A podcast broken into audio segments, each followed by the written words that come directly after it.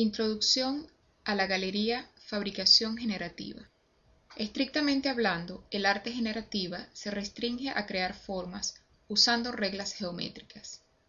Podemos encontrar elegancia y a menudo sorpresa en representaciones mínimas, como en el juego de la vida de Conway.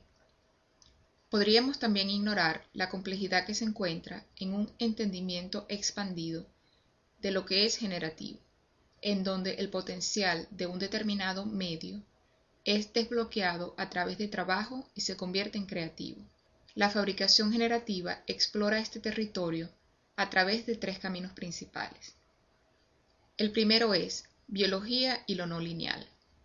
¿Son todos los procesos biológicos generativos? Pregunta.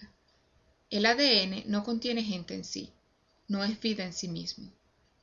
Solo tiene instrucciones que son procesadas por células. El resultado es la vida. El arte y arquitectura computacional pueden seguir este camino también, construyéndose a sí mismas desde la base, empezando con solo materiales e instrucciones. Podemos ser guiados por este territorio fascinante por el filósofo Manuel de Landa.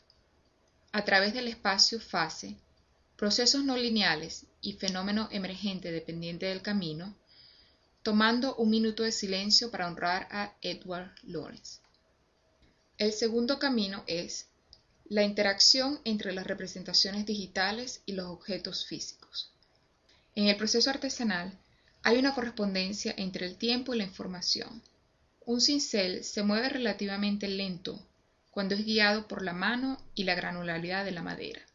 De esta manera, él imparte información sobre el material al objeto que está siendo creado. El advenimiento de maquinarias, la sierra circular reemplazando el cincel como la herramienta favorita para crear tablas, hace el movimiento de corte rápido, excediendo así la información disponible segundo a segundo sobre un material.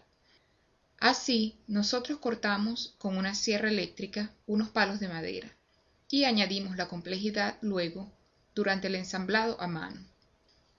El proceso actual de máquinas guiadas por computadoras y medios computacionales permite una fabricación que tiene la riqueza material de artesanías tradicionales, así como la escala y complejidad de los procesos postindustriales. El tercero es creando forma versus encontrando forma.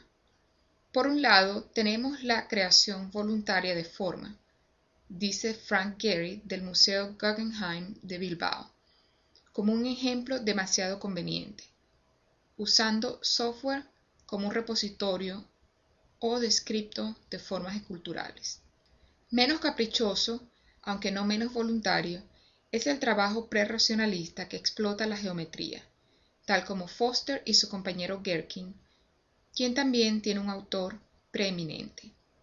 Luego, por el otro lado, hay aquellos que examinan la arquitectura emergente, por ejemplo, Michael Weinstock, quien encuentra arquitectura saliendo de flujos de materia, información y energía. En broma, podríamos rehacer esto como el domo geodésico versus el montículo de termitas, aunque perderíamos la riqueza de encontrar los híbridos si hiciéramos esto. Una definición expandida de diseños generativos incluye las artesanías un proceso productivo o creativo que se despliega en las manos de las participantes en una experiencia generativa. La forma es encontrada y hecha simultáneamente a tiempo real, a medida que la voluntad del diseñador encuentra su camino en el mundo.